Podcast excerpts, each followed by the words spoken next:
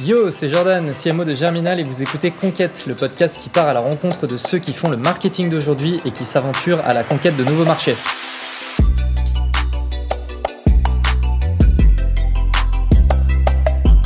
Aujourd'hui, pour ce nouvel épisode de Conquête, mon invité est Florian Mijon, le CMO de. Alors attends, comment on dit déjà? CMO de Famille Pifo, Vin et Domaine, c'est ça? Ah, Tout à fait. Euh, comment ça va? Ça va très bien et toi? Ça va super. Bon, aujourd'hui, euh, moi, je suis hyper euh, content de, de t'avoir en invité, puisque du coup, on va pouvoir parler du marketing du vin, qui est un domaine que je connais absolument pas et qui s'écarte un petit peu du domaine euh, de la tech et des, des startups que, que j'ai l'habitude de côtoyer. Donc, euh, ça, ça, va un peu changer et c'est, je trouve ça hyper intéressant. Est-ce que du coup, tu peux te, te, te présenter, présenter rapidement ton parcours? Bien sûr, bien sûr. Mais écoute, je te remercie en tout cas de, de m'avoir invité, parce que ça me fait également très plaisir de, de décrire un petit peu mon action euh, ici, euh, loin de Paris et, loin du, milieu euh, de la tech, mais mais il y a des ponts, donc c'est assez intéressant. alors moi, je m'appelle Florian, j'ai 32 ans, j'habite en Bourgogne et je suis donc responsable marketing, CMO de donc famille Pifo, vin et domaine. Ok, et avant ça, du coup, tu travaillais ah, mon parcours, mon parcours, excuse-moi. Euh, en fait, j'ai fait dix ans euh, chez Louis Latour, euh, qui est une grande maison en Bourgogne également. Et avant ça, j'avais eu un autre poste dans une maison de vin qui se situe à Nuit-Saint-Georges. Donc tout ça est en Bourgogne. Ok, génial.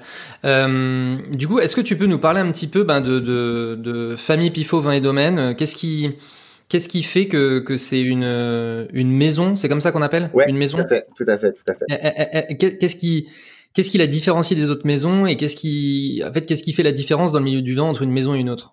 Alors, en fait, le, le marché du vin est assez particulier dans le sens où il y a, il y a pas mal d'acteurs de différents types et, et c'est pas un oligopole. C'est un marché qui est toujours très atomisé. Euh, il y a des euh, grandes entreprises, mais il n'y a pas forcément d'entreprises dominantes qui dominent le secteur et euh, ensuite une kyrielle euh, d'autres acteurs. c'est vraiment réparti entre plusieurs acteurs, ce qu'on appelle les maisons, ce sont plutôt des gens qui vont donc vendre du vin, mais qui sont pas forcément propriétaires des vignes.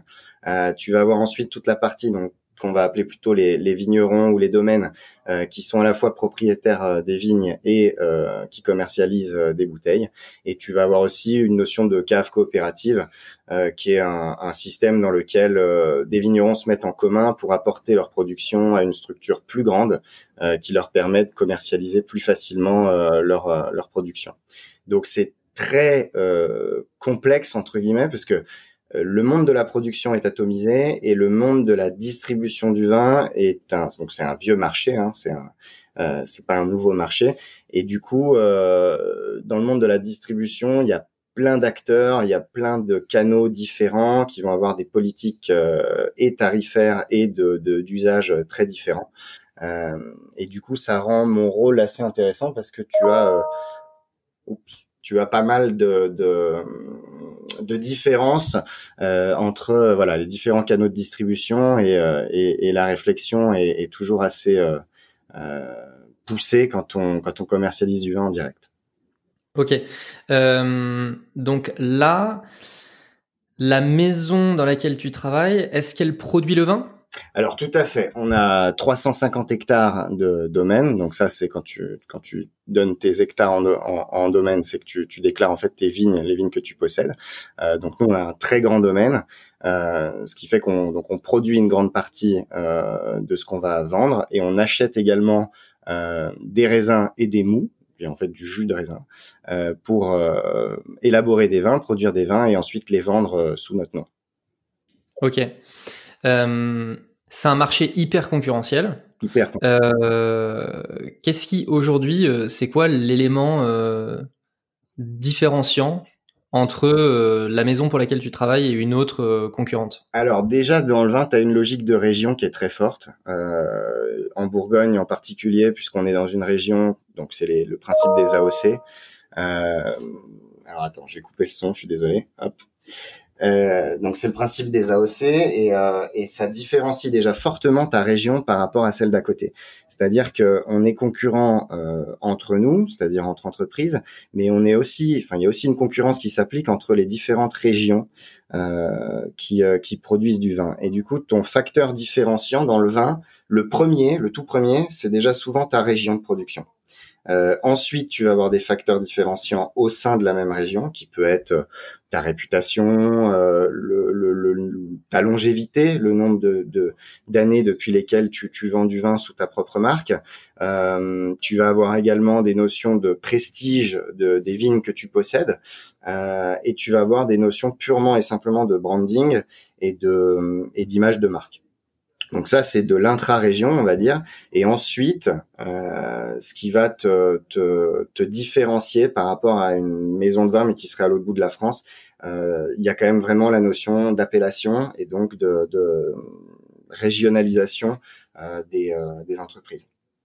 Mmh, ok.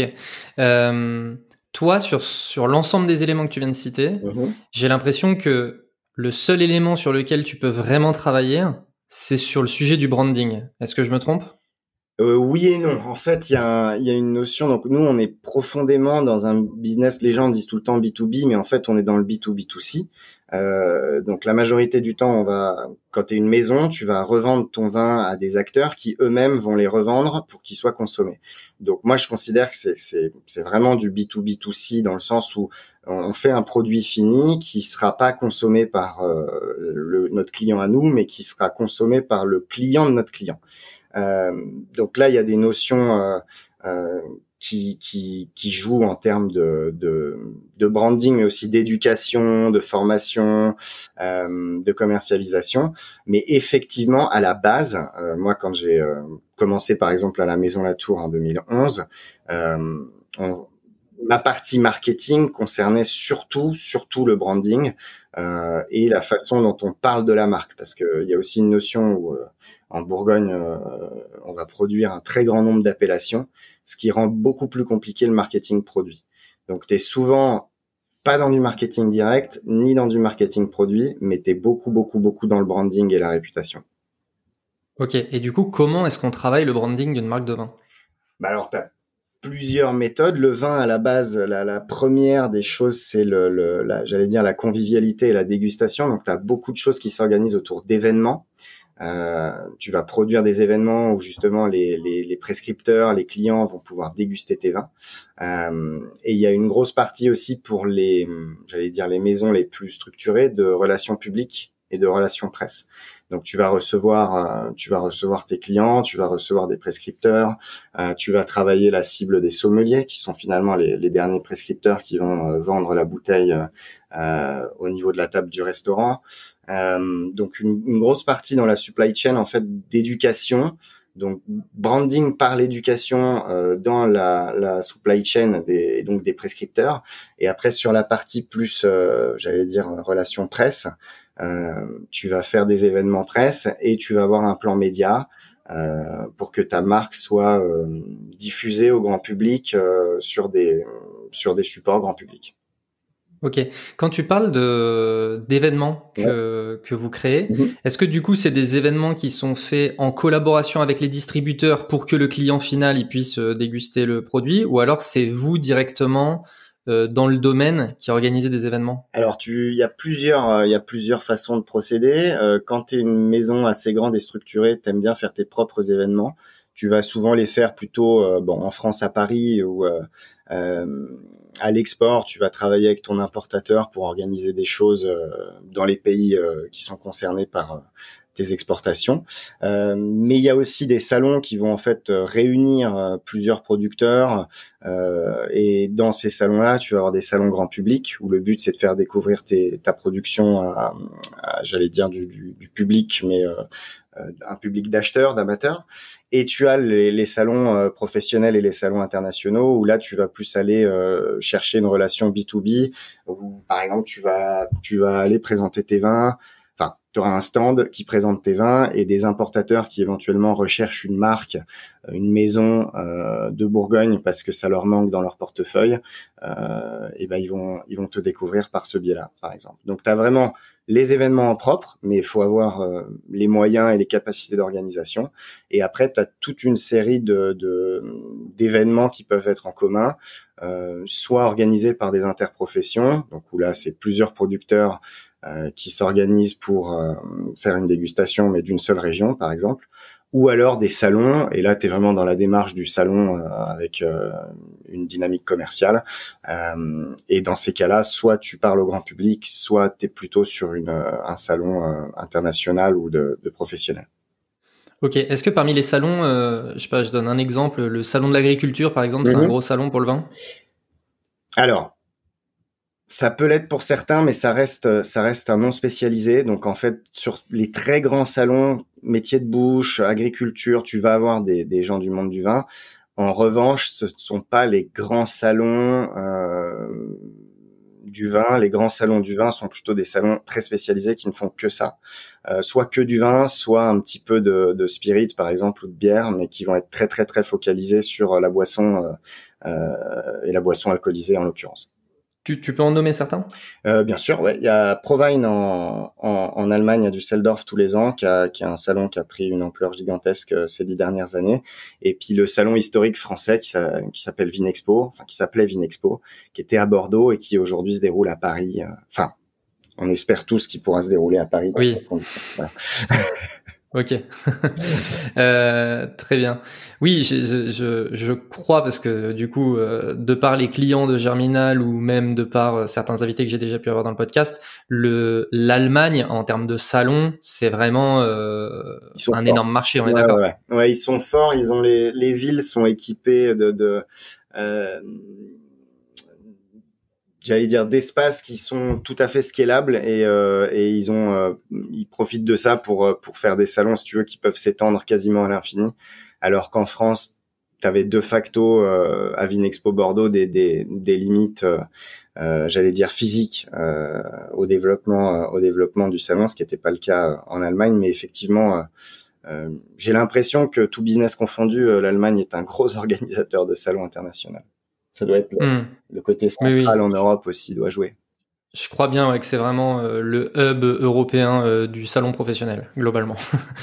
euh, ok, le, donc toi, ton objectif au market, c'est quoi, tes, quoi les métriques euh, je sais pas si on parle de ça dans le du vin, mais c'est quoi les métriques sur lesquelles tu es objectivé? Alors bon, factuellement, c'est moi qui m'objective sur mes métriques parce que il n'y a pas vraiment de, si tu veux, personne vient me dire bon bah alors là, euh, tes quillards ils doivent être là et euh, t'étais attendu là et euh, t'as pas t'as pas matché les objectifs. Donc c'est toi si tu veux qui te challenge toi-même et qui te met des objectifs, mais euh, un exemple, hein, moi j'ai créé un club en fait qui est euh, à la Maison Latour, qui en fait euh, bah, était tout simplement une démarche de vente euh, en direct to consumer. Et par exemple, j'allais me mettre des métriques, bah, c'était le nombre d'abonnés au club mensuel. Donc t'as ta, ta, ta métrique moyenne et puis t'essayes de, de surperformer ta, ta, ta moyenne en faisant des en faisant des campagnes diverses. Il y a des notions aussi tout simplement de d'augmentation de CA ou de marge sur des segments clients. Euh, mais après, euh, c'est un, domaine, j'allais dire le marketing des vins et des vins de Bourgogne en particulier, c'est un domaine où il n'y a pas forcément de best practice super établi ou de donc tu vas essayer des fois de copier les best practices de, de marché approchant. Euh, mais mais on va utiliser finalement sur le monde digital à peu près les mêmes euh, les mêmes que dans n'importe quelle industrie. Euh, c'est juste que voilà, t'as pas t'as pas forcément de référence super établie dans, le hmm. domaine. Donc euh, au bout de dix ans, moi j'avais des voilà, j'avais des euh, des macro idées de, de par exemple de taux d'ouverture d'email ou de taux de clic, euh, taux de visite après un email, euh, nouveaux clients créés après euh, euh, une campagne, voilà, des, des métriques très simples finalement, mais qui te permettaient de savoir si tu étais en train de faire du de fidéliser une clientèle déjà existante ou, ou d'en conquérir une nouvelle. Donc voilà, voilà, le, le seul vrai intérêt de la métrique que, que j'avais ce que j'essayais vraiment de, de, de, de déterminer, c'était est-ce que je suis efficace à développer des, des nouvelles lignes clients ou à développer des lignes qui n'existaient pas chez des clients existants. Hmm. Ok. Donc ouais, c'est vraiment le développement du business. C'est le développement du business tout en sachant que c'est quand même un business fini. Donc tu l'as rappelé, c'est hyper concurrentiel, mais on, on produit un, un, nombre X de bouteilles dans l'année qu'on maîtrise pas euh, pas parfaitement, voire euh, pas trop du tout, parce que ça reste un ça reste euh, un agricultural business.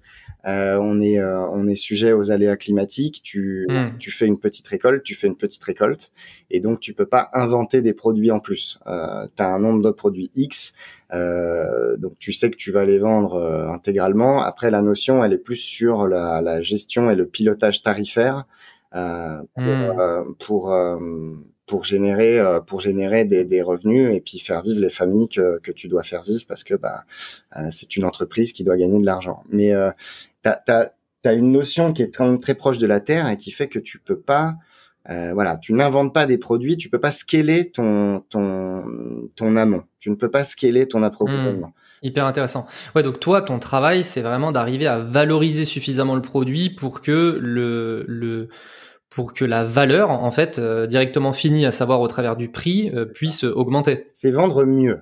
Si je dois vraiment faire un truc, la, la croissance, bon bah tu fais de la croissance dans le sens où tu vas rechercher des clients que tu n'avais pas avant, mais tu as une euh, as un cycle de vie client qui est ce qu'il est et du coup euh, quand tu en gagnes d'un côté, tu vas en, tu vas en perdre de l'autre, c'est la plupart du temps comme ça que ça va se passer parce que ta production elle est elle est finie. Donc l'objectif moi quand on me demandait mes objectifs principaux, je disais bah il y en a il y en a plutôt euh, euh, il y en a plutôt deux principaux, c'est créer de la valeur de marque donc améliorer la valeur de marque, euh, image de marque, branding, euh, voilà, et faciliter la rencontre euh, de notre offre avec une demande. Donc c'est euh, euh, peut-être que euh, on serait plus euh, rentable à changer de canal de, de commercialisation pour tel type de produit.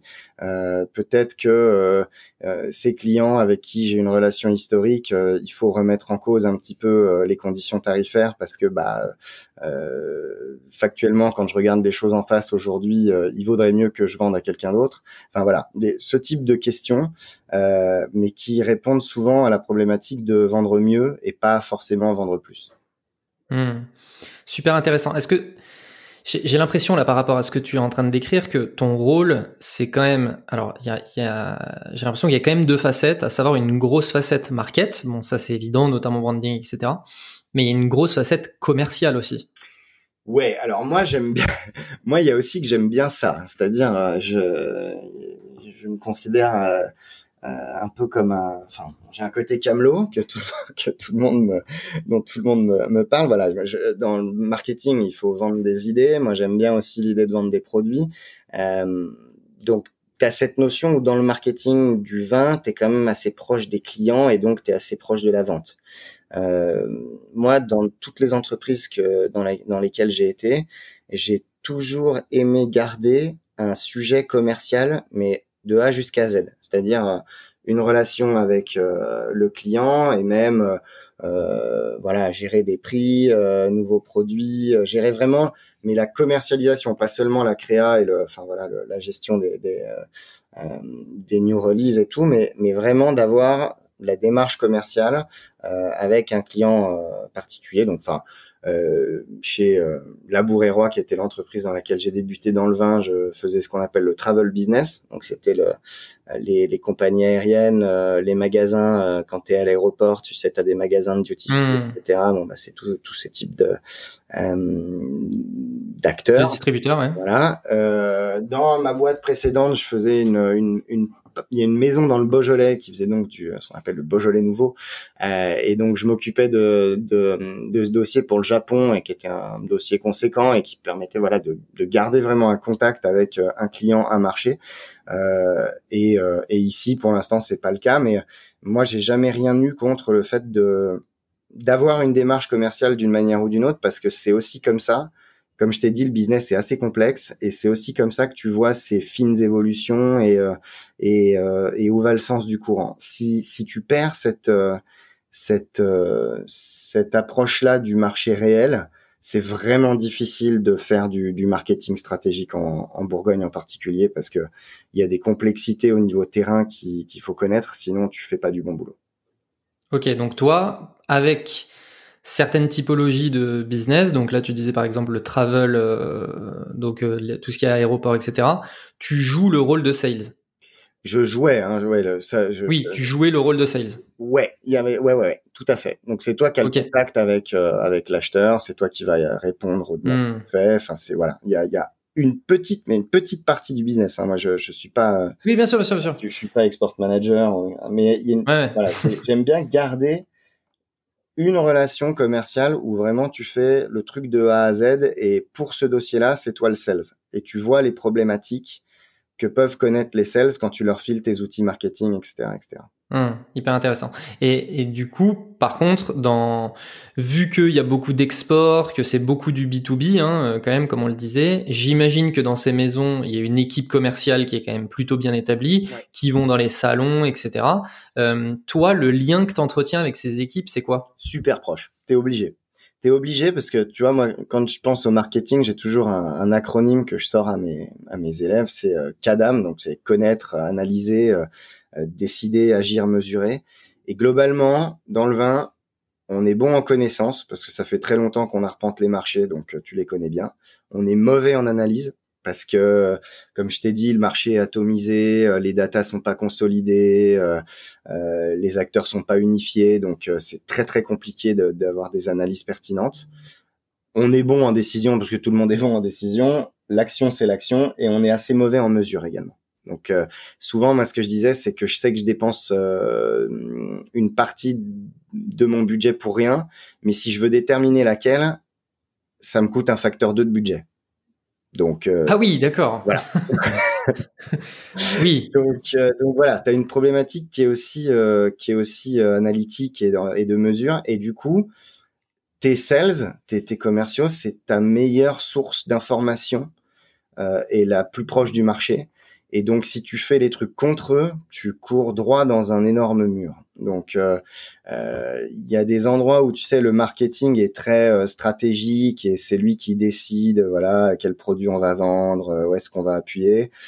Dans le vin, factuellement, si tu fais ça, t'iras pas très très loin.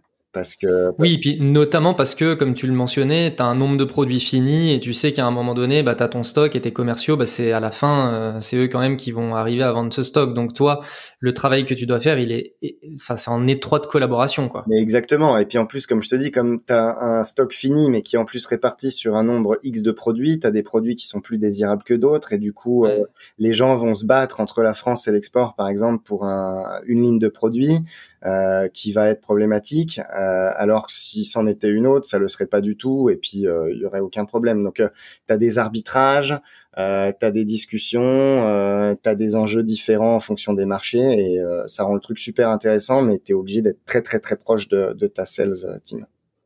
Ok, euh, je reviens sur tout à l'heure tu mentionnais là les emails que tu envoies et les métriques que tu suis, mm-hmm. etc. Euh, vous faites de la vente en ligne? Alors, euh, grand sujet. Euh, quand je suis arrivé à la maison La Tour, euh, alors c'est marrant, je vais te le faire. Quand j'ai rencontré la première fois le, père de mon ex-boss, qui était le boss avant mon ex-boss, il m'a demandé si c'était bien moi le jeune homme qu'on avait embauché pour la propagande. Donc c'était en 2011. Donc ça, ça, te donne juste une idée, une vague idée de, de du chemin de l'esprit, ouais. de l'esprit. Et donc ils avaient une démarche euh, vis-à-vis de certains clients particuliers parce que bah voilà localement ou c'est des gens qui connaissaient, mais c'était du du papier, des photocopies, il fallait renvoyer un chèque, une fois sur deux le mec il se gourde dans son chèque, donc faut le rappeler, il refait un chèque, il te le renvoie. Enfin, on faisait quand même des ventes pour dire que les gens aimaient vraiment, faut vraiment une marque forte pour que les gens aient ce, niveau d'effort pour te commander, un, produit. Tout, à fait, ça me paraît. Euh, du coup, j'en profite pour faire une petite euh, parenthèse. Effectivement, c'est pour moi, c'est un critère euh, génial pour identifier s'il y a euh, ce qu'on appelle le product market fit euh, dans le milieu euh, startup, donc une adéquation entre le produit et le marché. À partir du moment où les gens ils sont prêts à faire des efforts de dingue mm. pour obtenir le produit, ça montre quand même qu'il y a une demande qui est là et qui sera pas prête de bouger et que le produit est de qualité et qu'il répond à un vrai besoin. Quoi. Donc ça c'est effectivement c'est une c'est une super marque de d'amour pour la marque quoi. Et je crois que c'est Seth euh, Godin qui le dit bien dans sa définition du marketing. Il dit c'est la la valeur de marque finalement c'est la charge émotionnelle qui te rend prêt à payer plus cher et à faire plus d'efforts pour obtenir un produit plutôt qu'un autre. Et, euh, et c'est tout à fait ça. Et donc moi j'ai voulu euh, donc Maison Latour purement et simplement dédié au B2B, enfin B2B2C, un tout petit peu de vente en direct euh, en papier et moi, j'ai considéré, si tu veux, que le temps allant, ça devient possible pour les producteurs d'avoir une démarche en direct to consumer sans pour autant euh, briser la relation que tu as avec tes clients historiques. Parce que le sujet dans le vin, c'est ça. C'est comme les acteurs sont nombreux, il y a de la compétition, il y a de la coopétition, euh, il y a une, une importance énorme sur la cohérence tarifaire. Si moi, Florian, je te vends à toi, Jordan, un vin à 10 balles et que le lendemain, quelqu'un arrive et te le propose à 5 balles, tu vas me rappeler et tu vas être énervé. Hmm. Tu vois ce que je veux dire? Et donc, il faut le, principal là-dedans, c'est d'être capable de maintenir une cohérence tarifaire.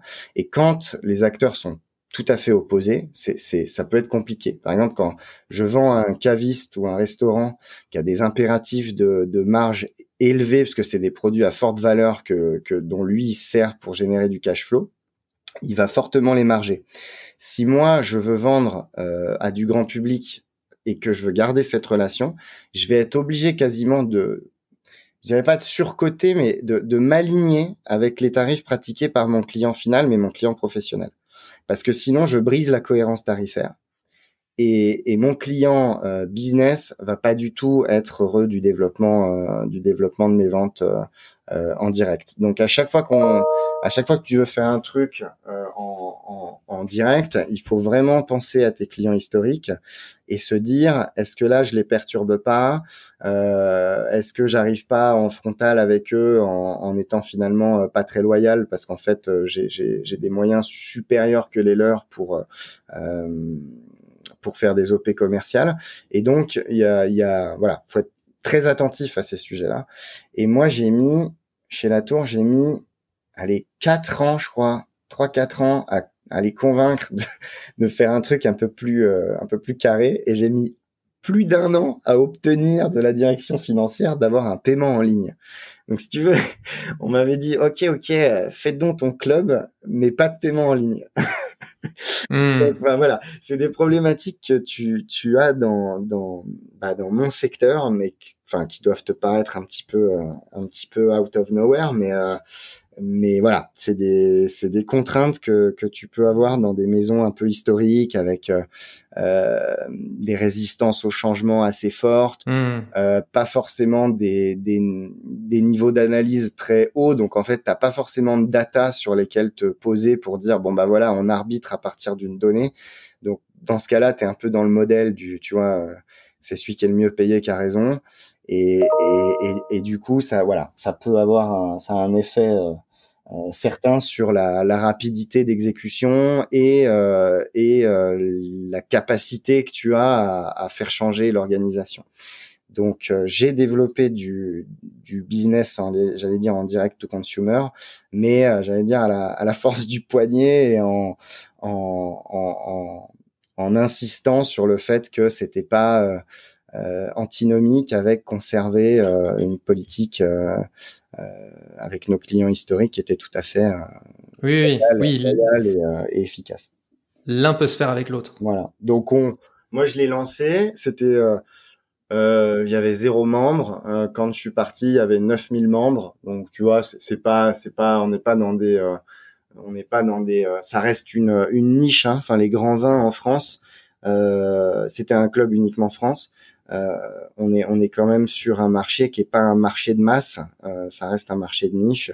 Et, euh, et moi j'étais voilà j'étais assez content de ce que j'avais fait. Après bah oui sur une niche avoir 9000 membres c'est quand même pas mal. Voilà alors c'est pas des membres acheteurs, tous n'étaient pas acheteurs, mais en tout cas on avait 9000 membres sur notre notre petit club. Ok. Trop cool. Super. Euh, et, et, et, du coup, euh, est-ce que d'un point de vue acquisition, mm-hmm. Euh, il peut du coup aussi euh, y avoir des, canaux digitaux Ah ouais, ouais, ouais, carrément. Bah, sur cette partie-là, moi, je suis parti en mode euh, full digital. Donc, mon acquisition, je la faisais en Facebook Ads.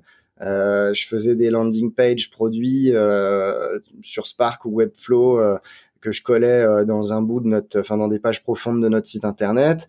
Je faisais des campagnes en Facebook qui qui te renvoyaient sur ces landing pages là, et le, le but c'était de créer un funnel d'acquisition pour le pour le club. Donc là, si tu veux, c'est là où, où moi j'avais une démarche que je trouvais assez proche de d'une démarche plus classique que, que dont tu vas bien mieux connaître les rouages parce que bah t'es dans la tech et que euh, et que ça se fait beaucoup comme ça mais j'ai vraiment voilà essayé de, de de créer cette démarche euh, pour ce club-là qui finalement était quelque chose de purement digital. On envoyait encore quelques courriers papier quand on n'avait pas d'email parce qu'on avait euh, des clients à 60, 65, 70 plus. Mais euh, mais oui, oui, bien sûr, beaucoup de digital dans la partie euh, dans la partie acquisition, tout à fait. Excellent.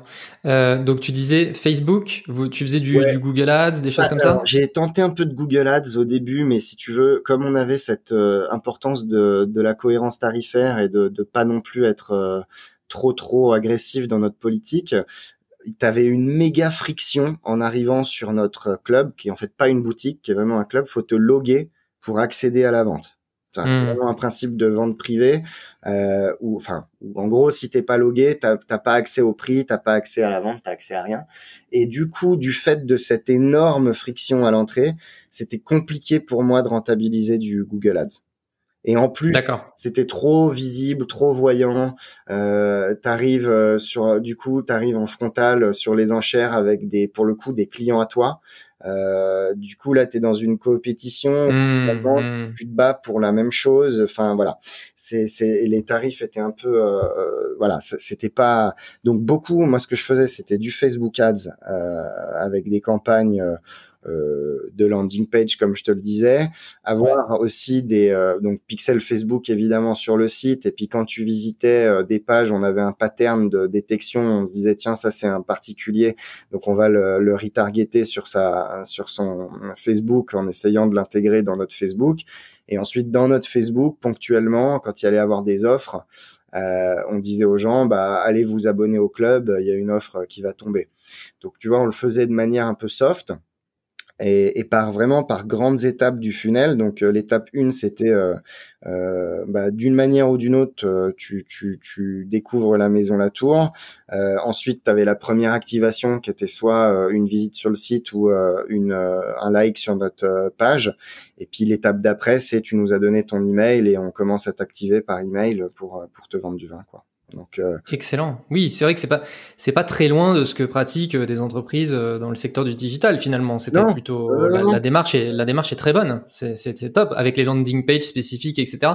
Et du coup, justement, on, si on s'intéresse un petit peu aux, audiences et les landing pages, etc. Mhm. En termes d'approche sur Facebook, déjà, je reprends au niveau de ton audience. Est-ce que ton club il s'adresse à des gens qui souhaitent qui connaissent rien du tout au vin et à qui tu vas dire bah, découvrez, apprenez à connaître un petit peu les vins, ou alors vu que c'est quand même une, une, une, maison qui a une certaine réputation, etc., tu vas plutôt t'adresser à des gens qui connaissent et donc euh, pouvoir leur dire justement jouer sur ce côté club. Bon, vous connaissez le vin, vous savez que c'est de la qualité, faites partie de notre club. Alors, c'est la deuxième. Très clairement, déjà, quand tu vends du vin de Bourgogne, dans, dans le vin, je rappelle toujours, il y a quatre, il y a quatre types de clients il y a le client qui n'achète pas de vin, qui subit la consommation de vin. T'achètes pas de vin, mais t'es chez tes parents un dimanche à déjeuner, on te sert un verre de vin. Il sort la bouteille. Donc, okay. voilà, t'es un consommateur, mais t'es pas un acheteur. T'as euh, les acheteurs un peu casual, les mecs qui vont acheter un chardonnay ou qui vont acheter une marque à un prix dans un rayon de supermarché ou qui vont toujours chez le même caviste acheter toujours la même bouteille de vin. Si demain cette bouteille elle change de prix, ils chercheront à la substituer. Là, tu es dans le consommateur qu'on appelle, enfin, que j'appellerais consommateur de vin lambda. Et nous, on n'était pas trop pertinent pour cette, euh, ces deux, hmm. deux types de consommateurs. Les deux où on était plus pertinent, c'était l'aspirationnel. Donc, c'est le consommateur qui veut apprendre un petit peu plus sur le vin. Il a compris qu'il y avait des différences qualitatives. Il veut comprendre pourquoi. Là, il est dans une démarche qui coûte un peu de sous, qui est une démarche de, d'auto-éducation dans le vin. Donc là, lui, il nous intéresse. Et le quatrième, c'est le connaisseur. Euh, le, mec qui connaît le vin, quand retire un bénéfice social parce que il, euh, à table le soir, euh, euh, quand les gens voilà veulent choisir un vin, c'est lui qui regarde. il raconte son dernier voyage à Bordeaux, dans tel château, etc. Donc ça lui hmm. donne une, une, espèce de stratification sociale qui se fait sur la connaissance du vin. Et eux, ça allait être nos cibles. Par contre, on allait les perdre sur la fin du spectre. C'est-à-dire une fois que tu es très très très connaisseur, tu vas moins être euh, friand des maisons que tu vas considérer comme des généralistes. Tu vas essayer, enfin, en général, hein, je te fais des grandes généralités là, mais bien sûr, bien sûr. tu vas aller plus vers des petits domaines spécifiques. Et si tu veux un Gevrey Chambertin, tu vas aller voir le domaine connu de Gevrey Chambertin pour acheter ton Gevrey Chambertin. Hmm. Tu vois, donc euh, on avait un spectre qui commençait un petit peu dans le consommateur euh, lambda, c'est pas sympa, mais dans le consommateur moyen, parce qu'on allait avoir deux trois produits qui allaient lui correspondre.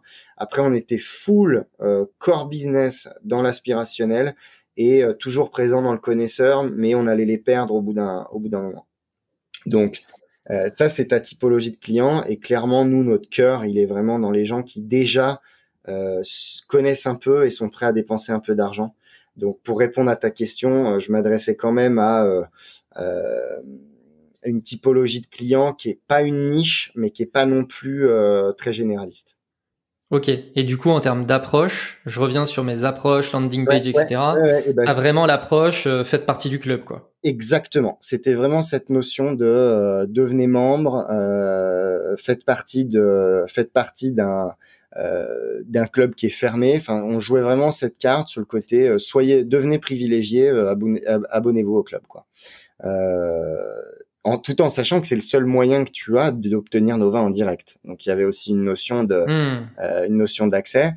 Et bon, enfin dans les faits, on, on, faisait deux offres par an et si t'allais si t'allais sur le club à un autre moment, tu tombais sur un pauvre écran où c'était marqué pas d'offre en cours. Point. D'accord. Et du coup, ça crée un peu cette euh, cette euh, demande où si tu veux, au bout d'un moment, tu avais les gens qui t'envoyaient des mails en disant ouais c'est quand la prochaine offre, c'est quand la prochaine offre. Je vois très bien. Du coup, oui, il y, a ce, côté vraiment exclusif. Voilà, voilà. Alors après, moi je suis partagé sur le fait de, je pense que ça te permet de euh, de, de, bien gérer les choses fonctionnellement euh, en articulant, comme je te disais, ta cohérence tarifaire entre tes clients historiques et tes nouveaux clients en direct. Mais on, ça maximise pas tes ventes. Globalement, si tu veux maximiser tes ventes, tu fais une vente, enfin, tu fais quatre ventes dans l'année au lieu de deux. Il y a jamais un seul moment où tu mets euh, pas d'offre en cours et tu fais plus de campagnes, plus de campagnes, plus de campagnes. C'est euh, les datas que toutes les datas que j'avais allaient dans ce sens. C'est-à-dire que avant d'arriver à un plateau, tu peux quand même scaler euh, large, large mmh. au-delà de ce qu'on faisait nous. Hmm. Mais tu tombes toujours dans le problème de de toute façon tu as un nombre euh, fini de produits et euh, ouais alors avant, ce problème là tu tombes sur le problème du euh, t'es trop visible et tes clients professionnels t'appellent en ah oui ok ok ok t'es en, es en train de les concurrencer ah, hyper intéressant. Oui, donc c'est vraiment la concurrence avec tes distributeurs, quoi. C'est moi ce que je, fais en ce moment quand j'écris des trucs. Là, j'écris un peu sur la coopétition parce que je pense que dans le vin, c'est the next big thing si t'es pas capable d'agir en coopétition, c'est-à-dire d'être à la fois partenaire d'un type, mais de te battre pour les mêmes clients dans la bonne entente, euh, ça va devenir très compliqué. Donc c'est des compétences un peu spécifiques, mais tu vois, j'écoutais, euh, j'écoutais bah, ton podcast avec euh, euh, cette application qui te permet d'épargner, Cashbee. Cashbee, ouais. Voilà, Cashbee. Et tu disais, tes concurrents, c'est les banques. Et il disait, bah, pas vraiment, puisqu'en fait, euh, les banques, c'est aussi mon fournisseur. Mais en même temps, on, se bat pour la même cible. Et si tu veux, moi, ça, je, enfin, je considère que c'est de la coopétition. C'est-à-dire, euh, euh, au final, si tu regardes ta stratégie globale, c'est quand même d'acquérir le même type de client sur le client final, ce qui ne t'empêche pas d'avoir une relation en B2B au, au, au milieu de ta chaîne de valeur. Et donc ça, hmm. dans le vin, ça devient euh, primordial de pouvoir articuler tout ça. Ok, très intéressant. Euh, je reviens, tu sais, sur les, les, quatre types de. Je fais une petite digression, mais tu sais, sur les quatre, euh, les quatre audiences que tu peux ah. toucher. Ouais, ouais. J'ai l'impression, en fait, quand tu expliquais ça, je, faisais, je me faisais un parallèle avec le milieu de la musique aussi, parce que tu sais, j'ai l'impression que c'était dans, dans, le milieu de la musique, il y a un peu la même chose. Il y a les gens qui n'écoutent pas forcément euh, de musique juste à la radio, tu vois. Après, il y a ceux qui écoutent euh, la musique mass market, on va dire. Mhm. Et puis après, il y a ceux qui vont se spécialiser dans un certain domaine. Et puis il y a ceux qui vont dire ah non, mais là je suis allé dénicher une petite pépite dans un disquaire, etc. Exactement ça. C'est exactement ça. Mais comme dans, je pense, tous les business lifestyle ou, ou culturels, tu as cette notion de je découvre, ensuite je suis mass market et ensuite je c'est pas méchant ce que je vais dire, mais je deviens un peu plus snob et, et du coup je vais disregard euh, une partie du marché parce que je considère que c'est trop pour la masse et que moi je suis passé au-dessus de ça. Et, et dans le vin, t'as vraiment cet effet-là. Mais c'est exactement. Ouais, mais ça me surprend pas. Ouais, ouais effectivement, que les, enfin, on connaît tous. Je pense que là, je peux, je, là, je sais pas combien de personnes vont entendre ce, cet épisode, mais je pense que toutes les personnes qui vont entendre cet épisode vont tout de suite penser à quelqu'un de leur entourage qui est euh, euh, là avec sa petite bouteille et qui est vraiment euh, ah mais alors là je vous ai déniché un petit truc c'est une petite pépite on a tous cette personne dans notre entourage en fait et effectivement c'est c'est c'est le vin c'est quelque chose qui apporte une certaine un certain statut ouais le vin c'est un réseau social à lui tout seul Ouais, ouais, non mais c'est c'est incroyable, c'est hyper intéressant, euh, très bien. Et, et, et, je reviens aussi sur euh, les canaux d'acquisition. Donc tu nous as parlé de Facebook, etc. Est-ce que euh, donc là on est vraiment sur du B2C en direct hein Ouais. D'accord? Euh, donc l'avantage qu'un consommateur a à se mettre dans le club, tu disais, bah, en fait, c'est un peu le seul moyen de pouvoir acheter en direct. Mais est-ce qu'il y a un avantage à acheter en direct versus un distributeur? Alors justement, le... c'est là que c'est intéressant parce que comme je te l'ai dit, l'avantage, ça peut pas être le prix parce que si c'est le prix, bah, ah en fait, euh, ça peut l'être. Alors, je vais me corriger. Ça peut être le prix, l'avantage, mais avec une notion de quantité. En gros, ton, ton caviste, il peut comprendre que euh, quand tu vends une caisse de 6 ou deux caisses de 6, euh, tu sois un, tu sois un peu décoté par rapport à quand tu vends une bouteille. Bon, ça c'est acceptable parce qu'en fait, du coup, tu vas, enfin, le mec va vouloir remplir sa cave, il préfère aller chez le producteur euh, et acheter à la caisse plutôt qu'à la bouteille. Euh, donc, tu peux avoir cette notion, mais c'est c'est une notion tarifaire, mais en quantité. Après, c'est plutôt un, retour vers le producteur. Tu sais, c'est cette notion de, raccourcir les circuits et d'avoir du service supplémentaire, c'est-à-dire euh, de l'information. Euh, tu, tu, tu, vois euh, la vigne pousser avant d'acheter la bouteille parce que du coup, tu suis, tu suis la maison que tu adores et du coup, tu développes une forme d'affection pour la maison et du coup, tu préfères leur parler à eux directement plutôt qu'aller voir ton caviste. Oui, puis on en revient aussi à ce, à ce côté statut, pouvoir dire non mais moi j'ai un lien direct avec la maison. Par exemple, par exemple. Donc il faut euh, et, et, par ailleurs d'ailleurs c'est des gens qui vont aussi adorer aller chez le caviste parce que euh, ils vont plutôt découvrir des choses c'est leur caviste et Euh, remplir leur cave chez le caviste ou chez le producteur, tu vois. Donc euh, donc t'as cette euh, euh, t'as cette double notion, mais en tout cas ça peut si c'est que le prix euh, tu, tu, vas compliquer tes relations avec euh, avec Bien sûr. historique et du coup il faut jouer sur enfin il faut jouer euh, ce qu'il faut apporter, moi je trouve, c'est de la valeur supplémentaire. C'est euh, euh, de l'histoire, du storytelling, avoir la possibilité de rencontrer le, le, la personne qui fait vraiment les vins, avoir la possibilité d'être invité éventuellement aux événements de la marque. Là, tu vois, chez, chez Famille Pifo, on a une, une démarche no touristique avec un magnifique château dans lequel il y a des chambres. donc, tu as aussi la possibilité d'être dans le club à un certain niveau de membership. Ça t'ouvre la possibilité de de, venir en Bourgogne et d'obtenir une chambre. Enfin, tu vois, tu peux jouer sur des notions de euh, d'accès plutôt que des notions euh, tarifaires uniquement. Hmm, ok, euh, très bien. Et du coup, je reviens sur les canaux d'acquisition en ligne. Mm-hmm. Est-ce que les canaux d'acquisition en ligne, tu pouvais aussi les utiliser pour faire du B2B Ouais, ouais, ouais, ouais. Alors on le faisait de, on le faisait de diverses manières. Pas assez et c'est une des choses qui que je, je pensais qui allait marcher et qui n'ont pas forcément euh, bien marché. Je t'explique. Euh, on avait mis en place, en fait, en France, euh, globalement, quand tu es une maison de vin, classiquement, ton réseau de distribution, c'est un réseau d'agents multicartes. Ça veut dire qu'ils ont ton tarif, ils vendent à des gens, et quand ils vendent, tu leur rétrocèdes une commission sur les ventes. D'accord? Donc, Voilà. Donc, euh, Attends, j'ai perdu le fil. donc les canaux d'acquisition B2B. Euh, Donc ça, ça fait que du coup, tu tu as pas une relation extrêmement directe avec ton client euh, final. C'est ton agent en fait qui a une relation directe avec ton client final. Quand je dis client final, ça c'est client B2B. Hein. Ouais, ouais, j'ai compris. Euh, et donc, euh, moi, j'avais euh, mis en place un outil où on pouvait euh, envoyer nos offres tarifaires directement au client de la part de l'agent. Avec hmm. dans l'entête, tu avais le numéro de l'agent. Quand tu cliquais sur un bouton, je veux être appelé, c'est l'agent qui recevait un texto, etc. Et il y avait aussi un moyen de commander live. Tu sélectionnais tes vins et tu commandais. Et ben en fait, ça marchait pas ça ce qui marche, ça les gens cliquaient pour être appelés par leur agent ou ils répondaient à leur agent, ils voulaient voir leur agent mais il ne te passait pas de commande euh, en direct sur l'outil. Donc en fait, tu avais cette notion de dire en B2B, dans le vin, la relation, elle reste très euh, humaine. Voilà. Le, le, le, le, côté, allez, euh, je, je, fais ça en trois clics et, euh, et j'ai mon vin qui arrive dans le restaurant ou, ou, ou dans ma cave, euh, enfin dans, chez, chez, moi en tant que caviste, c'est un truc qui est pas encore euh, dans les mœurs ou si tu veux, les, les gens considèrent pas encore que ce soit un service euh, euh bien meilleur que de voir une personne physiquement euh, hmm. et, et, et, de lui passer leur commande. Donc ça, si tu veux, c'est un des trucs que je pensais qu'il fonctionnerait mais qui fonctionnait pas.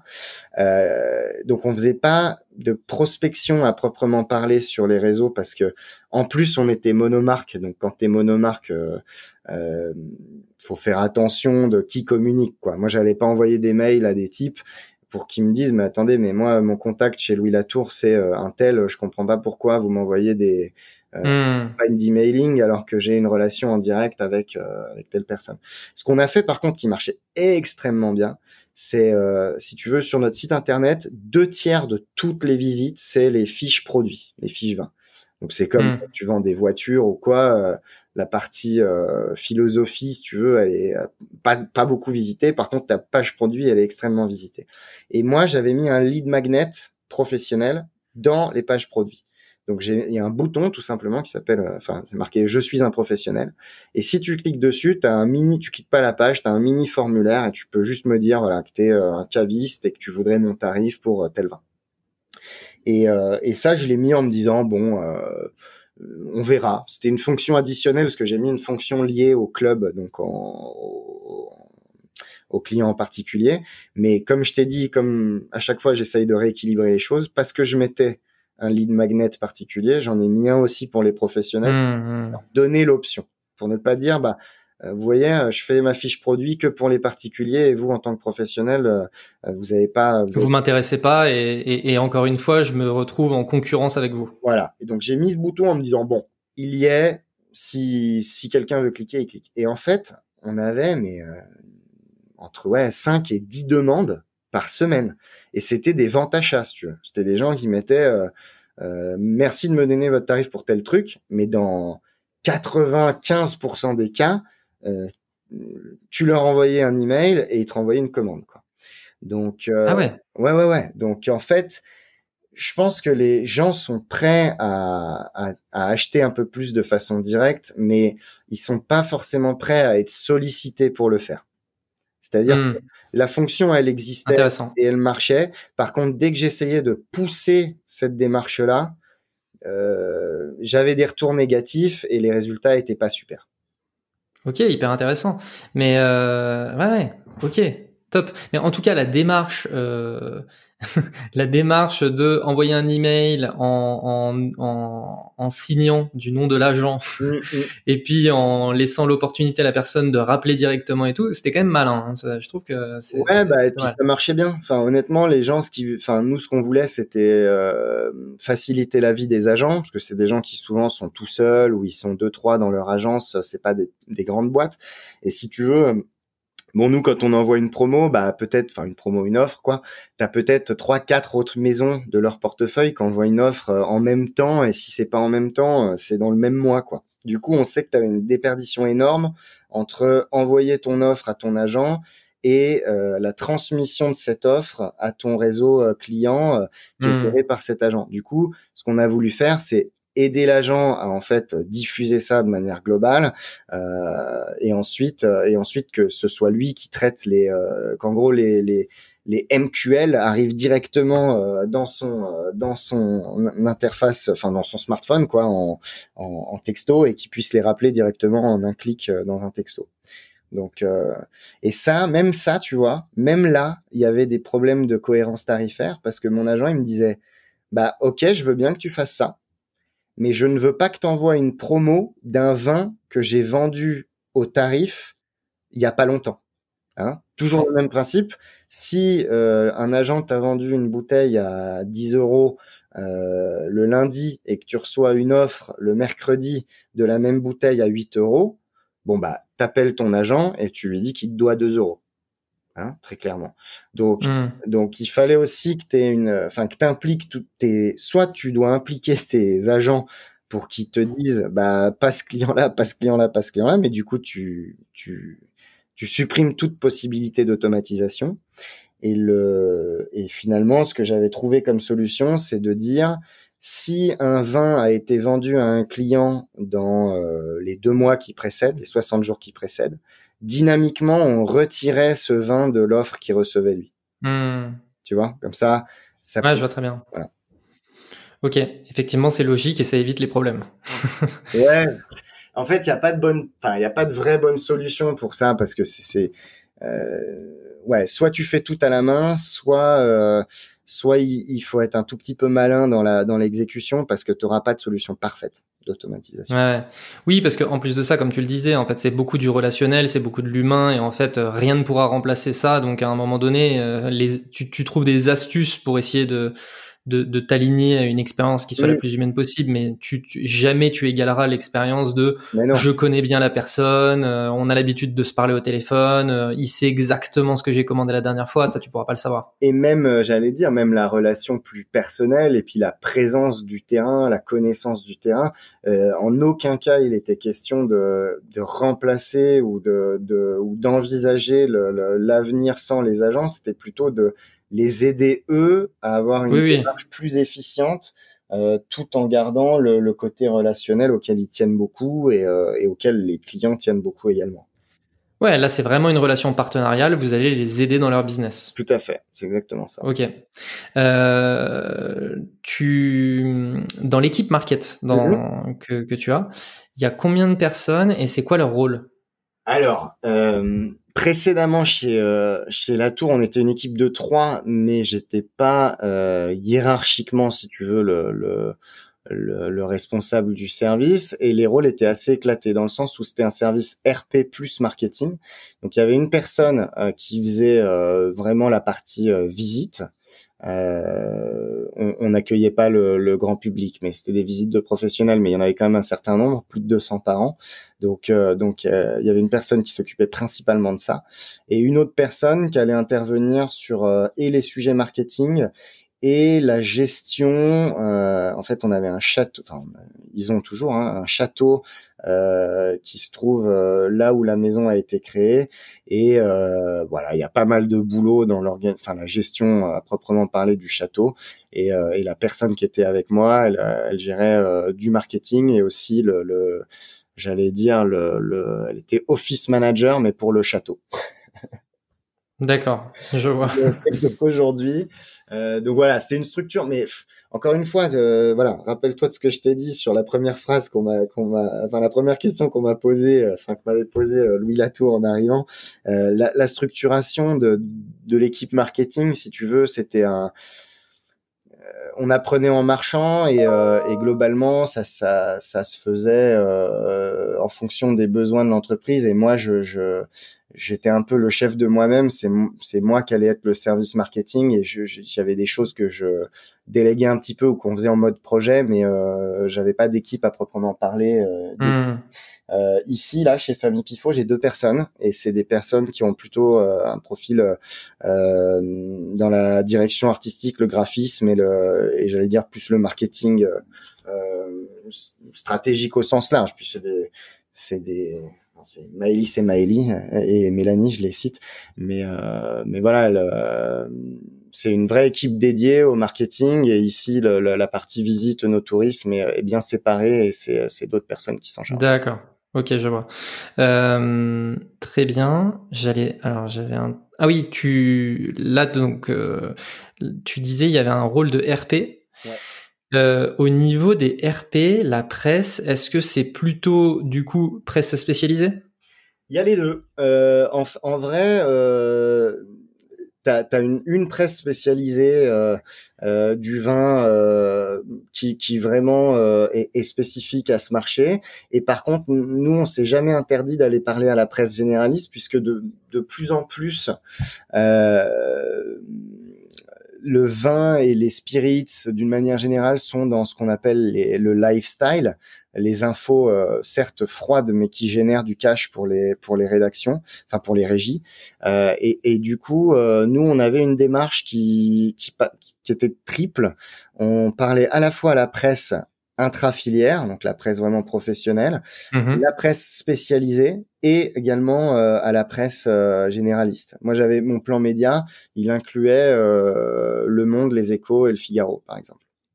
Ah oui, d'accord. Et quand tu dis presse spécialisée, c'est quel titre, par exemple? Alors, on va avoir euh, Terre de vin, euh, la Revue des vins de France. Euh, on peut citer aussi Magnum, Vigneron, voilà. Des, D'accord. Oui, donc c'est très vin quand même. Très très vin. Ouais, très très. Ok. tout à l'heure sur les audiences, je voulais te poser une question rapide que j'ai zappé, mais le, le... c'est majoritairement des hommes qui achètent du vin? Alors, ça dépend le segment. déjà, tu as un doute, donc euh, ça, ça, répond déjà à ma question. En fait, le, problème de, de, cette question sur les audiences, euh, c'est l'audience, c'est une matrice. Et donc, en fonction du canal et du niveau d'appellation, par exemple, c'est très différent.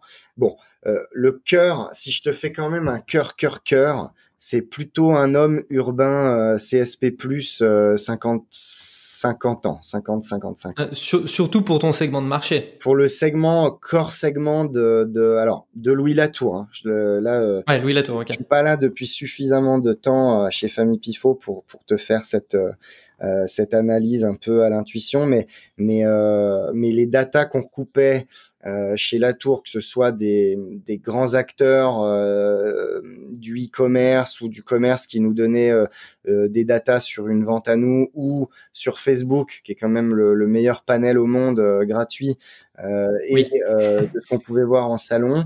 le cœur, c'est ce que je, je t'ai je t'ai dit, mais par contre sur les produits découvertes qui étaient à l'entrée de notre gamme, on allait avoir un gros rajeunissement, et au milieu, enfin entre les deux, une féminisation euh, de l'achat, des, des, notamment sur les appellations Bourgogne. Donc euh, euh, il y a des vérités, mais mais ça demande une analyse un peu plus fine. Ok. et est-ce que c'est quelque chose qui est en train d'évoluer? Bah, moyennement. En fait, les, les canaux évoluent plus que la typologie client. D'accord, ok. Bon, Hyper intéressant. Euh, très bien. Est-ce que tu peux nous dire comment euh, comment se répartit ton temps dans ta semaine? Ouais, non, Alors c'est c'est quand même très saisonnier euh, parce que bah, hmm. fait de il y a une notion de vendange, il y a une notion de, de saison un peu haute, un peu basse aussi. Euh, euh, mais globalement, euh, si je fais un ratio,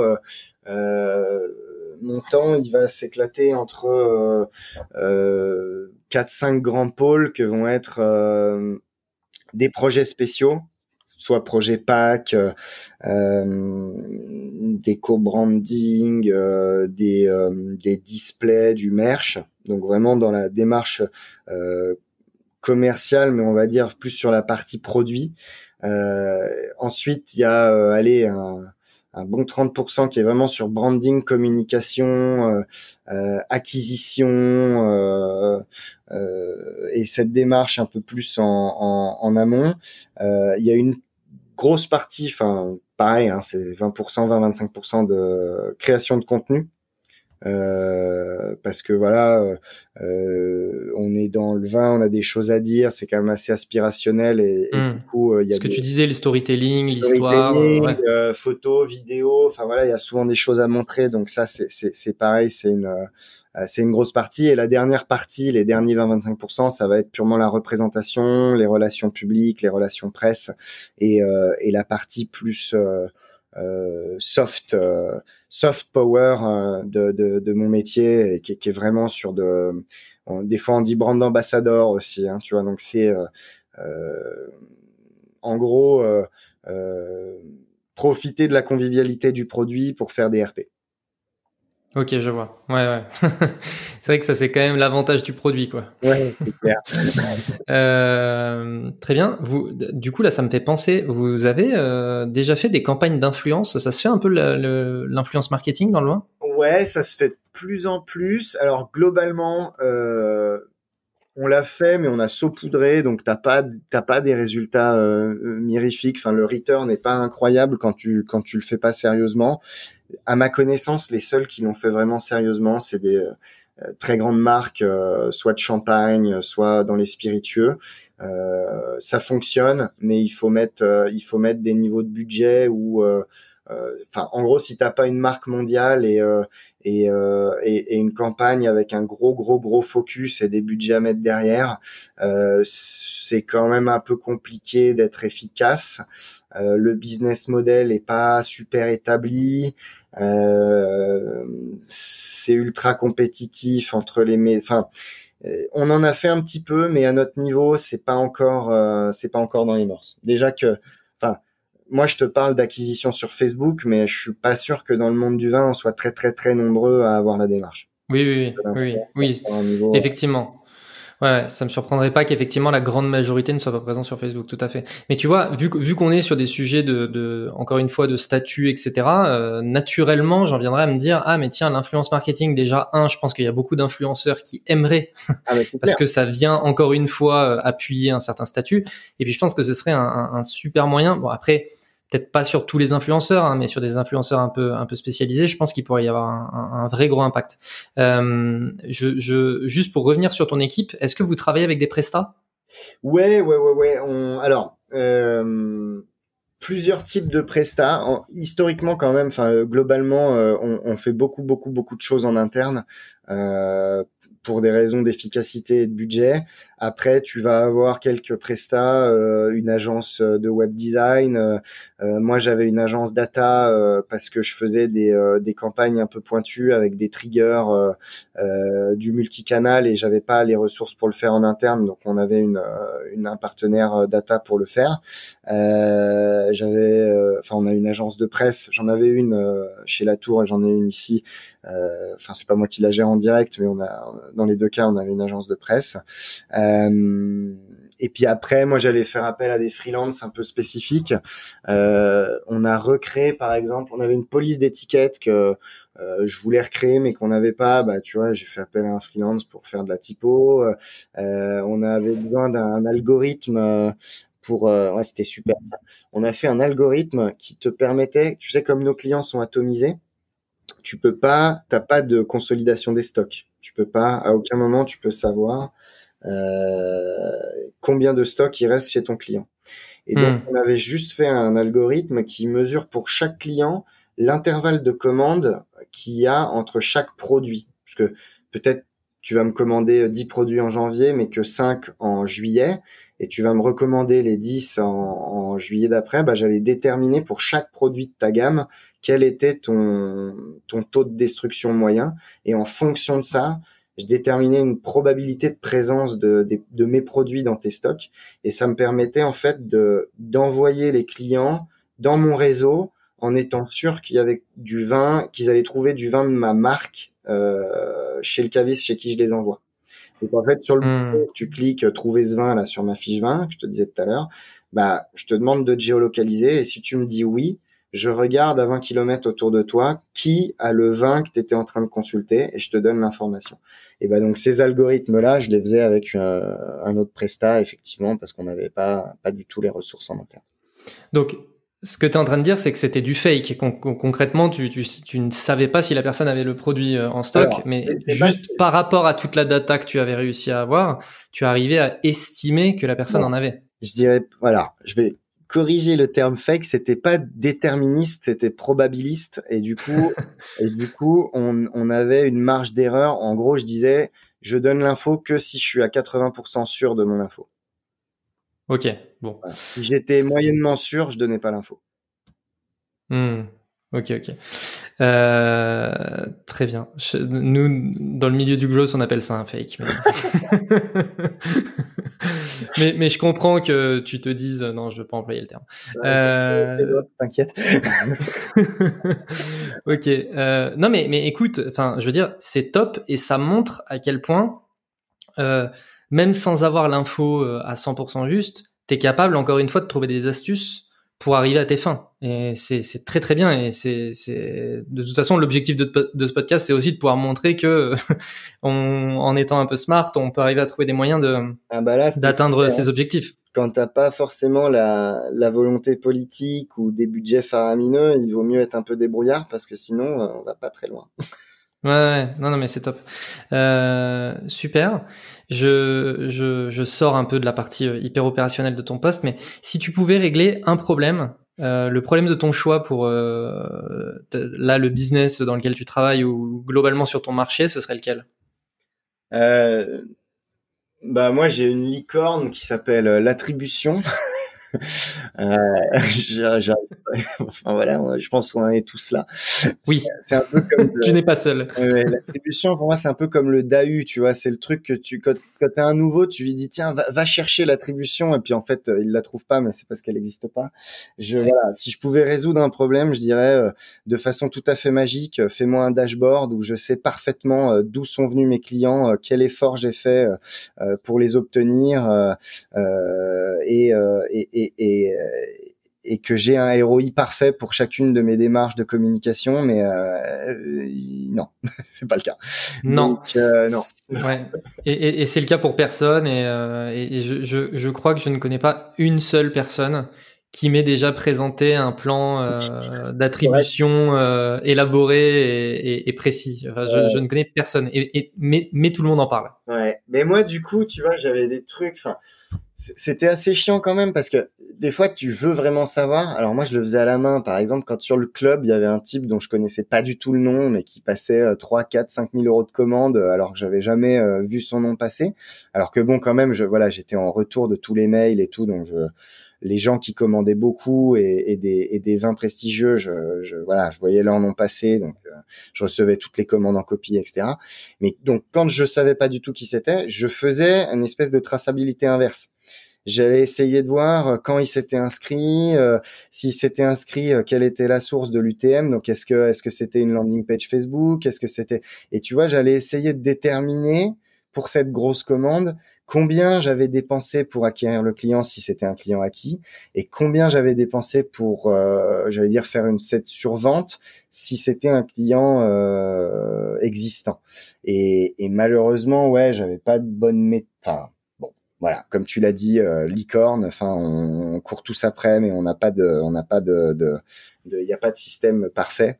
Mais je le faisais à la mano pour euh, pour certains clients parce que justement, je me disais, euh, si je veux répliquer ça, il faut que je comprenne le mécanisme.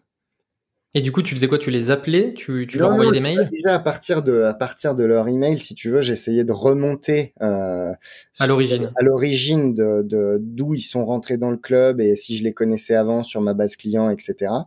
Et euh, par ailleurs, pour certains, effectivement, je rentrais en contact un peu plus direct avec eux parce que je trouvais qu'il y avait une vraie, déjà, il y avait une vraie efficacité business à le faire puisque quand des clients dépensent des sommes pareilles euh, chez toi, euh, c'est bien qu'ils entendent ta voix puisque, enfin, tu vois, ça crée un lien un peu plus fort. Et moi, ça me permettait effectivement de, de comprendre aussi des, euh, euh, des choses. Et souvent c'est idiot mais c'était vraiment de l'effet d'aubaine. C'est-à-dire que c'est des gens qui étaient euh, mûrs pour une commande. Et, euh, et à ce moment-là il se trouve que dans leur feed ils ont vu mon offre et qu'ils sont débarqués dessus et qui qu'ils ont commandé pour 5000 euros de vin en 20 minutes sur le site et qu'ils ont pu le faire en trois clics. Donc Donc souvent, c'était quand même des, une conjonction entre euh, provider une UX cool et un type qui est mûr pour passer un achat là maintenant et qui est derrière son écran, quoi. Donc hmm. truc un peu classique, mais mais voilà, c'était c'était ma méthode. Enfin voilà, je, je les attributions, j'avais pas de bonne méthode. Tu bricoles. en définitive, tu bricoles. Sur le, la partie qualitative. ok. Euh, on n'a pas parlé d'un sujet. Euh, euh, je, je, suis juste euh, en train de réaliser ça. On n'a pas parlé du sujet du budget. Une maison. Alors je je sais pas si tu peux nous donner des chiffres précis, mais est-ce que euh, ne serait-ce qu'une fourchette, euh, budget annuel marketing, une, une grosse maison de, de vin, euh, c'est c'est à peu près combien? Alors ça ça va vraiment dépendre de si tu rentres les, événements à l'intérieur, les salons, parce que ça peut, les salons peuvent être, euh, peuvent avoir un poids démesuré dans le budget. Globalement, si je te raconte pas de bêtises, quand tu es une grande maison, avec tu fais plus de 50 millions de chiffre d'affaires au niveau d'un groupe, euh, si tu mets euh, moins de 500, tout, tout, tout compris. Hein. Je te parle vraiment de tout. Euh, et du coup, c'est pareil. Est-ce que tu vas compter tes, euh, tes lancements de produits ou tes, ou tes déjeuners presse là-dedans? Enfin voilà, le, périmètre peut être vraiment très variable. Mais si je te réponds entre 500 000 et 1 million 5, euh, je pense que dans les maisons qui font euh, voilà plus de 50 millions, tu vas retrouver 80% des maisons dans cette fourchette-là. Après, tu as des big spenders et puis tu as des gens un peu plus euh, très très très efficients, on va dire, qui qui, qui dépensent rien et qui et qui sont souvent très très réputés et qui du coup peuvent se permettre de ne pas avoir de, hmm. de, démarche commerciale. mais mais voilà, si tu, tu te situes entre entre ces deux fourchettes-là, t'es t'es à peu près dans le vrai. Ok. Et Louis Latour, c'est une maison qui fait plus de 50 millions par an? Ouais, Au niveau groupe, 70 euh, millions. Et, euh, et du coup, oui, on était dans cette fourchette. Euh, euh après, moi, tu vois, j'utilise mon budget, je l'utilisais plutôt de manière éclatée. Et là, je, Enfin voilà, là je vais pas pouvoir te donner les chiffres précis, mais euh, mais voilà, il y a quand même des choses qui peuvent te faire varier beaucoup le budget et t'as pas fait, euh, t'as pas révolutionné ton action et pourtant t'as fait fortement varier ton budget. Donc euh, quand t'as, hmm. il y avait des salons qui étaient un an sur deux, euh, ils avaient vite fait de te faire varier fort le budget alors qu'en fait euh, c'était du récurrent quoi. Donc ouais, je vois. Voilà. Ok. Euh, et du coup, là, on, parlait des salons. Tout à l'heure, je t'ai pas posé la question, mais euh, avec euh, la situation sanitaire actuelle, le Covid, les salons qui sont annulés, etc., etc. Est-ce que, est-ce que du coup, c'est un gros coup de massue sur le business? Pour l'instant, non, parce que il y a d'autres, il y a d'autres éléments qui se chargent de mettre le coup de massue. Quand, en fait, ça dépend vraiment. Encore une fois, si t'as si tu as éclaté ton risque et que tu es présent sur plusieurs canaux de distribution, soit euh, nationalement, soit mondialement. Ouais, j'ai l'impression là dans, dans, ce que tu expliquais que quand même dans le milieu du vin, il y a énormément de canaux de distribution et que le risque est très éclaté en fait. Très éclaté. Et en plus, tu as des vases communicants qui, euh, qui sont à l'œuvre. Par exemple, là, il y a enfin, si tu peux pas consommer du vin, euh, ce qu'on appelle euh, on-premise, c'est-à-dire au restaurant, tu vas avoir tendance à un petit peu plus acheter euh, en grande distribution ou chez ton caviste ou ailleurs des vins pour les consommer à la maison. Du coup, tu as des vases communicants qui, qui se passent entre les différents canaux.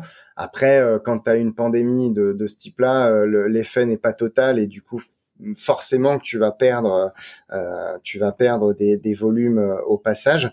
Euh, mais en tout cas, oui, si tu si as éclaté ton risque, tu es un petit peu couvert par ça. Et après, les salons, euh, à long terme, c'est un souci. Et puis, c'est surtout un souci pour les organisateurs des salons en question. C'est-à-dire que là, on est purement et simplement dans des, c'est des partenaires des maisons. Souvent, c'est des gens qui sont adossés à des, à des groupes de presse et qui ont développé de l'événementiel.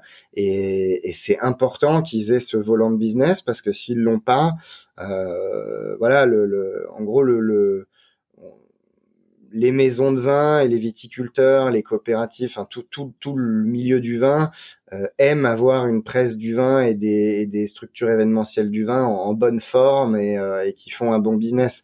Euh, avoir les, salons en, en croix, c'est une bonne nouvelle pour personne. Et à moyen terme, moyen long terme, c'est un problème parce que le vin, ça se déguste et que euh, si tu moins d'occasions de déguster le vin avec tes clients, fatalement, euh, c'est problématique pour la relation. Hmm. Ok. Euh, alors j'ai deux questions pour terminer cet entretien. Mhm. La première, c'est euh, pour toi, c'est quoi du bon marketing? C'est quoi pour moi du bon marketing? Pour moi, le, du bon marketing, c'est un marketing qui aide le client. Enfin, Ouais, c'est du marketing qui permet ou qui aide le client à trouver la solution qui lui convient bien. En gros, c'est du bon marketing, c'est du marketing qui te permet de faire du recurring business et, euh, et c'est pas un push que tu fais pour faire du churn and burn, euh, vendre un truc une fois et, et plus jamais le revendre. Euh, pour moi, du bon marketing, c'est de la de la valeur de long terme, de la valeur de marque de long terme. Voilà. Mais du coup, dans cette euh, logique-là, la qualité du produit est très importante. Ah, ben, c'est la base. En fait, globalement, euh, dans le vin, tu peux faire tout le bon marketing du monde si, euh, si ton produit il est mauvais, euh, ton produit il est mauvais quoi. Enfin, les gens sont pas idiots. tu peux leur vendre deux trois fois un truc parce que bah tu les as exposés à des messages qui leur faisaient envie. Mais j'ai une petite matrice qui est toute simple que j'avais postée sur LinkedIn où tu as un axe qualité perçue et un axe qualité réelle euh, globalement, quand tu achètes une bouteille de vin, tu n'as que une notion de la qualité perçue. C'est-à-dire tu achètes quelque chose à un prix et tu en attends un certain niveau de qualité. Et en fonction du niveau de qualité réel que tu vas juger au moment de la dégustation, ça fera que tu seras un client futur de la même marque ou que tu ne la rachèteras plus jamais. Mmh, mmh, mmh. et, si tu veux, l'assemblage de tous ces effets-là, c'est ce qui te fait la réputation de la marque et donc ta valeur de marque à long terme. Donc, euh, si ton produit n'est pas de qualité, euh, sert à rien de faire du marketing dans le vin si, tu, si c'est pour vendre des mauvais vins. Mmh. et du coup, ça me permet de reboucler aussi sur euh, un, l'épisode précédent que, que, que j'ai fait avec euh, Rodolphe Gardy, le CMO de Asphalt. Je sais pas si tu connais cette euh, ah marque de fringues Asphalt. Et, et, qui, et, qui, et à cette question qui a répondu de toute façon, un, bon marketing, c'est un bon produit. Voilà. Ben voilà. en plus, moi, j'avais écouté son podcast chez Gabriel Gourovitch, je crois. Et, ouais. Et euh, ouais, enfin lui en plus c'est ce qu'il vend. Il vend le pull parfait ou la chose. Exactement, exactement, exactement. Donc ouais, ouais, ouais. Donc nous c'est un peu plus, enfin. En plus, c'est marrant que tu me dis ça parce que le dernier truc que j'ai fait chez La Tour, euh, c'était euh, de la précommande d'un coffret qui n'existait pas encore. Et, euh, et, euh, et, si tu veux, alors c'est pas beaucoup, c'est 300 coffrets, mais c'est des, c'est des coffrets à 2000 euros euh, prix unitaire. Donc si tu veux, c'était un peu mon dernier cadeau à la maison. On avait prévendu pour l'équivalent de pas tout à fait 500 000 euros de, de, de CA, mais mais mais voilà, il y a des il y a des démarches qui sont intéressantes au niveau de la qualité en précommande et c'est marrant que tu me parles de ça parce que euh, cette précommande là je l'avais fait un petit peu en, en, pensant à asphalte au fond de ma tête quoi. Hmm. Je comprends. Euh, dernière question. Si tout était à refaire, alors là, bon, tu tu t'es t'es dans la nouvelle, euh, tu es mhm. chez Famille Pifo Vin et Domaine depuis depuis peu de temps, donc euh, si tout était à refaire, bon, il faudrait déjà faire. mais, mais, mais chez Louis Latour, par exemple, si tout était à refaire, t'aurais fait quoi différemment? C'est une bonne question. Je pense j'aurais fait j'aurais fait plein de choses différemment, mais à l'époque, enfin, tu vois, je, sais que les gens disent que je suis un petit peu dur avec ma, quand je juge ma propre action euh, sur les dix ans euh, que j'ai passé là-bas, enfin neuf ans. Euh, en fait, moi, quand je, je le raconte, je dis, j'ai passé neuf ans là-bas, mais j'ai un peu gâché les quatre premières années. Et, et en fait, quand je fais un peu un, un retour arrière, c'est pas que j'ai gâché les quatre premières années, mais dans les quatre premières années, j'étais vraiment dans la construction pure et simple et, et, pas du tout dans le marketing. C'est-à-dire, euh, j'ai refait des bases de données, j'étais, enfin, j'étais vraiment dans la, j'ai refait toute la banque photo. Euh, euh, tu vois, enfin, il y avait des, des choses qui faisaient qu'on n'était pas en place pour actionner tout de suite. Et, euh, et ensuite, à préparer la rampe de lancement, en fait. Ouais, en fait, j'ai pas, je trouve que j'ai, j'ai passé trop de temps à préparer la rampe sans m'occuper de la rampe. Et, euh, et globalement, si c'était à refaire, je ferais plus de choses en, je ferai plus de choses en parallèle. Et euh, un autre truc aussi qui m'a qui m'a perdu du temps, c'est j'ai créé un CRM from scratch, vraiment depuis le début, Et, euh, et, et, en fait, au final, c'était à la fois pour, c'était à la base, c'était pour moi, pour euh, avoir des triggers, pour déclencher des campagnes et des choses comme ça. Et à la fin, en fait, j'ai fait un grand projet dont le but c'était de créer un outil de visu pour les commerciaux, etc., etc. Et en fait, si je devais le refaire, j'aurais fait vraiment que mon petit outil à moi, un peu crappy dans mon coin et qui me permet juste de, de déclencher des triggers, parce que du coup, en voulant le faire, euh, le grand outil qui fait tout, et eh ben j'ai perdu beaucoup de temps. Donc, si je devais refaire deux trucs, c'est faire la, m'occuper de la, enfin préparer la rampe dans lancement en même temps que tu commences à lancer des fusées, même si elles euh, vont pas très loin. Et, et, et le deuxième truc, c'est pas vouloir créer une, euh, un grand outil qui fait tout, mais euh, se baser sur des petits tools qui te permettent de, qui te permettent de les intégrer les uns avec les autres et d'être plus évolutif, mais plus efficace à chaque étape. Voilà, c'est les deux trucs. Ok, donc si je résume, parce que je suis complètement aligné, ça me fait très plaisir que tu aies ces regrets-là en réalité. Euh, tu vois, j'ai je, l'impression que ce que tu dis, c'est que tu as le regret de pas avoir été plus dans l'exécution. Mais c'est ça. Plus rapide. Et c'est ça. Et là, du coup, moi, j'ai un espèce de programme pour ma, ma première année qui est, qui est vraiment euh, trop ambitieux. Mais euh, je veux livrer, livrer, livrer, livrer, livrer, et, euh, et voilà, c'est et tester, tester, tester et, et moins euh, réfléchir euh, et plus euh, voilà faire des petits bootstraps sur des, des, petites zones, voir comment ça tourne et ensuite généraliser, mais pas se poser mille ans la question de est-ce qu'il faut lancer, pas lancer. Enfin voilà, je veux. Hmm. écoute, c'est, écoute, je, je, ça me va très bien de terminer l'épisode là-dessus, parce que nous, c'est vraiment quelque chose chez Germinal qu'on défend, mais absolument, à savoir l'erreur typique de je vais réfléchir, je vais réfléchir, ou alors non non mais t'inquiète, je prends mon temps, mais c'est vraiment pour faire quelque chose de bien. Euh, oui, mais en fait à un moment donné, il faut exécuter. Et, euh, et toi, bon, tu avais la chance d'être dans une euh, d'être dans une société qui avait déjà une réputation qui existe depuis longtemps, etc. Donc euh, l'impact de ça n'a pas non plus été destructeur, mais pour des petites entreprises bah, qui sont en train de se créer et qui sont en train de courir après leur croissance, euh, ça peut vraiment être destructeur. Euh, donc là, moi, ça me va très bien de, de, de terminer là-dessus. magnifique conclusion, parce qu'on est parfaitement, je suis aussi parfaitement d'accord avec ta dernière analyse. Donc écoute. Ouais. bon, et eh ben, écoute, Florian, merci beaucoup. J'ai appris plein de trucs. C'est un domaine que je connaissais pas du tout. donc vraiment, c'est le top du top. Merci d'avoir accepté l'invitation, merci d'avoir été présent. Euh, si on souhaite te contacter sur LinkedIn? Ouais, ouais, ouais, LinkedIn, j'ai, enfin, je, je suis un peu plus, j'y étais pas pendant très longtemps, et puis là, je, je, je fais des petits posts par semaine. Mon maître à penser, euh, Grégoire Gombato. non, je déconne, mais ouais, ouais, je poste un peu sur LinkedIn et c'est un bon moyen de me contacter parce que du coup, j'y suis souvent et puis euh, ça permet de rentrer en contact un peu informellement.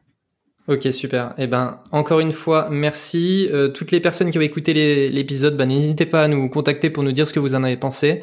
Euh, et puis, euh, et puis voilà. Et, et, Florian, bah écoute, je te souhaite tout le meilleur pour pour ton nouveau job.